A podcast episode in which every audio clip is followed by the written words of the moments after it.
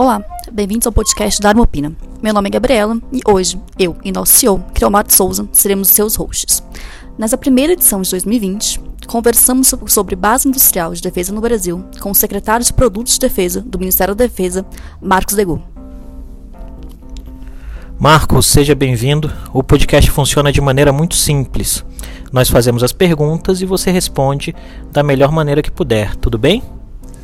Tudo perfeito, professor Criomar, grande honra é, essa oportunidade que vocês estão dando para que a gente fale um pouco sobre a base industrial de defesa do Brasil. Marcos, primeiro reforçar aqui o prazer de conversar contigo. É, sempre aprendo muito. E aí vamos às perguntas, né? A primeira. Nossa primeira pergunta costuma ter um perfil educacional, já que nosso podcast é voltado para toda a sociedade não apenas para aqueles com conhecimento prévio sobre o assunto. Desta forma, é, você poderia esclarecer o que é a base industrial de defesa no Brasil?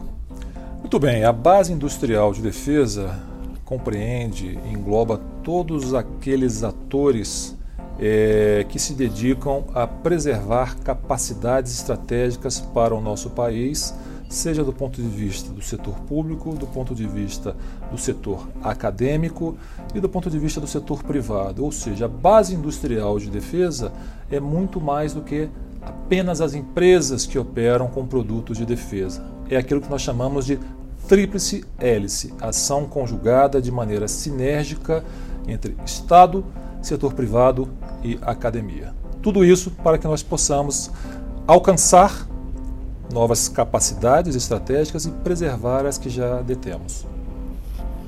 Marcos, entrando nessa questão das empresas da indústria privada da área, a BID tem essa concentração na indústria privada, é, que apesar de pouco divulgada, é um setor importante da economia brasileira. Como que é a atuação do Ministério da Defesa frente ao setor privado da área? Gabriela, trata-se realmente de um setor de extrema importância e cujo conhecimento não é não está ao alcance da maioria das pessoas. Para você ter ideia, a nossa base industrial de defesa é, ela é responsável por cerca de 4% do PIB nacional, apenas considerada de maneira direta. Se nós considerarmos toda a cadeia produtiva, podemos dizer que ela é responsável por quase 8% do PIB nacional. Isso por si só já é uma coisa que não deveria ser desprezada. Mas vamos mais além. Nós temos cerca de 1.100 empresas no Brasil que operam no setor de defesa. Dessas 1.100, cerca de 10%, 107 empresas, estão cadastradas aqui no Ministério da Defesa como empresas de defesa ou estratégicas de defesa, conforme determina a Lei 12.598. Apenas essas 107 empresas geram 285 mil empregos diretos e 850 mil empregos indiretos. Então, estamos falando de 1,2 milhão de empregos gerados apenas por 107 empresas. Imagina se nós pudermos fazer uma extrapolação, uma projeção para essas mil, 1.100. Mas não apenas isso.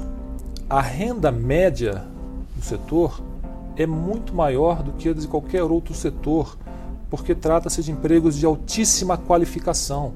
Até para que se faça uma solda em um submarino ou em uma aeronave, é preciso uma qualificação especial do trabalhador. Então a renda média do setor é de cerca de três vezes de qualquer outro setor industrial. Agora, tão ou mais importante do que isso é o efeito multiplicador. Para cada real investido na economia de defesa, nós temos em retorno 9,8 reais, quase 10 reais. Então o efeito multiplicador é imenso. Sem falar do ponto de vista de geração de tecnologia. Porque se hoje em dia nós temos internet, GPS, laptops, é, até mesmo frigideira Teflon, dentre tantos outros produtos que são basicamente indispensáveis para a nossa vida diária, celular, é porque foram feitos investimentos em produtos de defesa, que em sua imensa maioria tem esse caráter de dualidade. Então, isso reforça a importância. Agora, não podemos esquecer que, excluindo-se armas e munições e o setor aeroespacial, o mercado global de produtos de defesa hoje é estimada em mais de 400 bilhões de dólares. E a nossa projeção é de que, em se eliminando os gargalos que existem ainda no Brasil, nós possamos, no curtíssimo prazo, responder aí por cerca de 1,5% desse mercado global, algo em torno de 6 bilhões de dólares. Marcos, muito obrigado pelo, pelo panorama dado nessa última pergunta. Agora, eu quero ir para uma questão que envolve um pouco do nosso dia a dia na Dharma e do nosso trabalho de mitigação de risco, que é entender o impacto de algumas medidas do ponto de vista regulatório sobre a atividade. E quando nós falamos de defesa, é, em 2012 foi sancionada a Lei 2598, que é considerado o marco legal da indústria e que, de um lado, desonerou com o objetivo de diminuir o custo da produção das empresas no setor. Né? De, que, de forma prática, Marcos, é, esta lei fomentou o crescimento da indústria de defesa no Brasil? E qual é o estado atual das empresas que se dedicam a este setor? Excelente pergunta, Cleomar. Essa lei realmente ela é considerada um marco porque ela prevê um regime tributário diferenciado para o setor de defesa.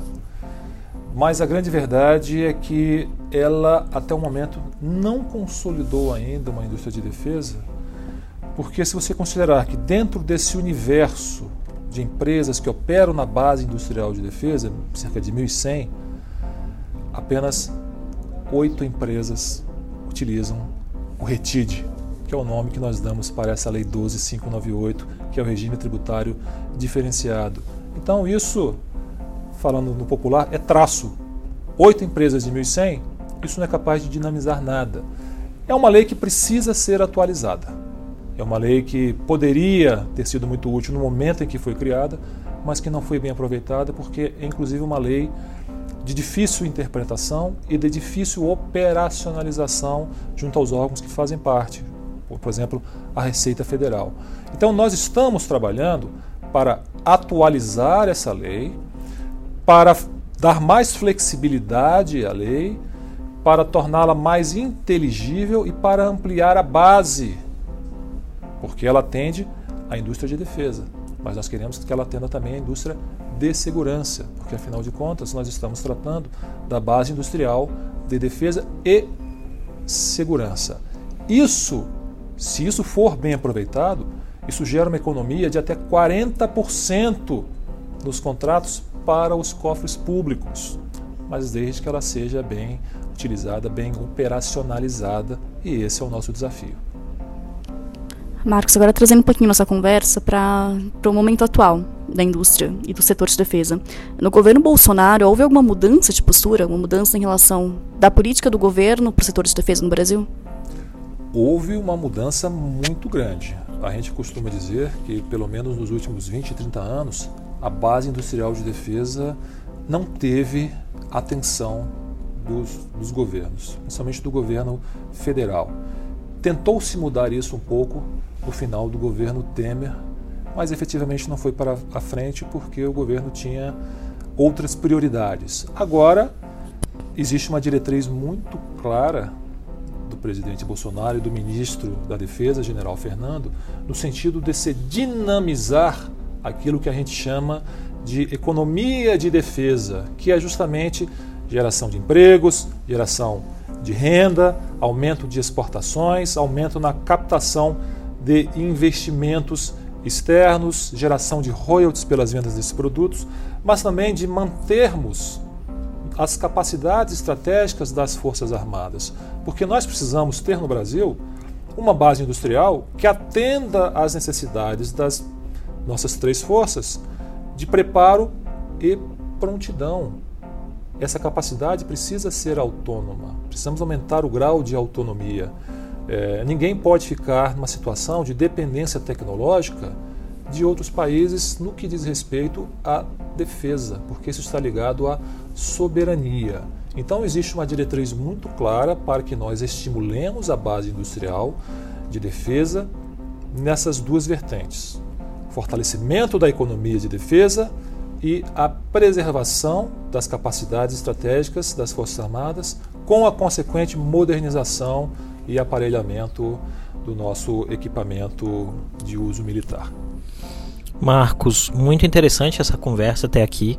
é, nós vamos de maneira até rápida, nos encaminhamos à, à quinta e última pergunta, é, e que tradicionalmente é, é voltada para um espaço de fechamento e reflexão do convidado. Né?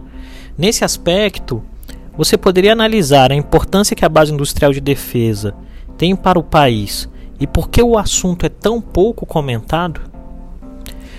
E te interrompendo antes de você pegar o fôlego aí, fique à vontade para se alongar, o espaço é seu, não precisa se preocupar com restrição de tempo. Muito bom, professor.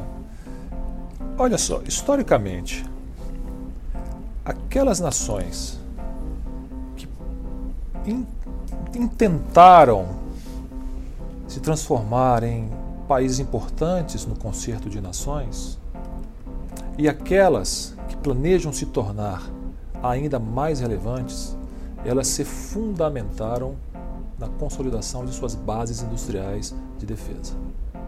Foi assim com grandes potências. Nenhum país que tenha um mínimo de preocupação com a sua integridade territorial, com o funcionamento das instituições, com a sua gente e com a economia, pode se abster de ter uma base industrial. Todos os países do mundo têm uma base industrial mais ou menos é, complexa, mais ou menos diversificada. Nós, felizmente, no Brasil, conseguimos construir ao longo dos anos, muito pelo esforço do setor privado, construir uma base industrial que é complexa, que é robusta, que é diversificada e que consegue produzir e exportar para o mundo todo e atender às necessidades das nossas forças em, em, em certo sentido. Agora, existe um grande desconhecimento, talvez fruto de um preconceito em tudo aquilo que cerca produto de defesa. Porque acha que produto de defesa é só arma e munição. Não é. Dessas 1.100 empresas que nós temos no Brasil, apenas 1,7 operam no segmento de armas e munições. A maioria absoluta trabalha com sistemas, trabalha com plataformas terrestres, plataformas navais, tecnologia da, da informação e da comunicação, setor têxtil, setor alimentar, tudo isso é produto de defesa. E tudo isso tem um peso muito grande para a sociedade em vista desses elementos que eu mencionei para você e para a Gabriela ainda há pouco, no sentido de gerarmos emprego, gerarmos renda elevada, gerarmos arrasto tecnológico, trazermos benefício para a sociedade. Para nós que somos professores e que estudamos muito a questão da deterioração dos termos de troca, isso não se aplica ao setor de produtos de defesa que são produtos de altíssimo valor agregado. O tecido que é utilizado nas fardas ou nas lonas de acampamento é um tecido diferenciado. Então isso já agrega valor. Então é um setor que de tão importante acaba sendo o principal objeto de defesa por parte da política externa de muitos países. Muitos países, categoria A, tem como eixo principal da sua política externa a proteção da sua base industrial de defesa, que tem características específicas. Nós vivemos num mundo que é marcado por assimetria de informações. Hoje, o ativo mais importante do mundo é conhecimento. Quem tem conhecimento desses produtos não vai transferir de forma gratuita para outro país. Os prazos de maturação de projetos são muito longos. Por quê? Porque uma plataforma naval ela dura 20, 30, 40 anos, como as nossas aqui no Brasil. Então, quando você vai comprar um produto desses, que não é barato, você precisa visualizar ao longo desses 30, 40 anos, inclusive o desfazimento do bem. Por exemplo, um porta-aviões. O que, é que você vai fazer com esse porta-aviões após a expiração da vida útil dele? Afundar? e o tanto de material sensível que tem ali e que pode inclusive trazer prejuízo para o meio ambiente. Então, quando você faz um projeto dessa natureza, nos custos tem que estar incluído, inclusive, inclusive o desfazimento, que não é barato. Mas se temos esse, essa necessidade de investimentos muito grandes na área, temos também uma característica muito particular que é a de obsolescência acelerada. Os conflitos de uma maneira geral, que serão travados no futuro, são diferentes do conflito de hoje, que são diferentes do, dos conflitos de ontem. Então existe uma ênfase muito grande em pesquisa, em desenvolvimento. Muito daquilo que se pesquisa para o setor de defesa tem aplicação médica.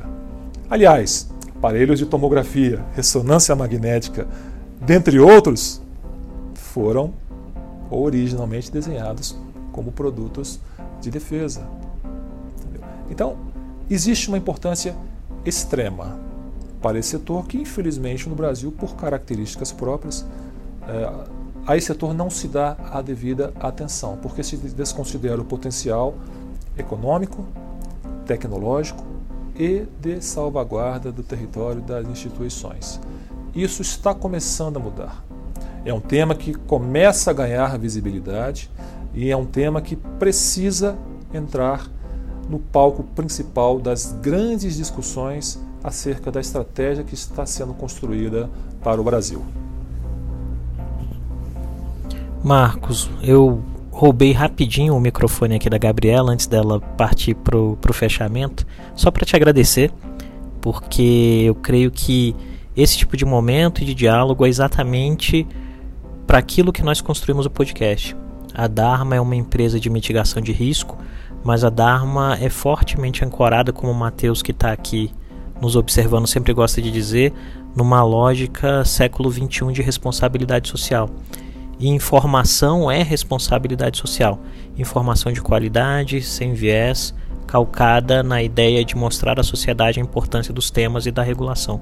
Então, te agradeço. E agora eu devolvo o microfone para a Gabriela antes que ela brigue comigo aqui. Peraí. Esse assunto a gente resolve numa reunião posterior, sem o convidado presente. Marcos, primeiro, muito obrigada. Acho que a conversa foi, foi rápida, foi direta e foi importante para desmistificar né, o que é a indústria de defesa, o que, que é o setor de defesa em si. Gostaria de falar mais alguma coisa? Eu gostaria de pegar esse gancho do que o Criomar falou, porque esse é um dos nossos lemas. É responsabilidade social. Porque nós, como agentes do poder público, nós temos que ter a responsabilidade de gerar resultados para a sociedade e de aproximar os tempos do serviço público aos tempos do serviço privado, ao setor privado, para que justamente a gente possa ter essa agenda positiva, gerando resultados, benefícios concretos em menor prazo de tempo. Nós não podemos nos dar ao luxo de esperar que uma política pública demore 3, 4, 5 anos para surtir efeito. Nós temos pressa, trabalhamos com sentido de urgência e sempre dentro desse quadro de responsabilidade social. Marcos, novamente, obrigada. Eu que agradeço. Essa foi mais uma edição do Dharma Opina. Envie sugestões de pautas e perguntas para contato arroba dharmapolitics.com.br e nos siga nas redes sociais. Estamos no LinkedIn, Twitter e Instagram. Obrigado por nos ouvirem.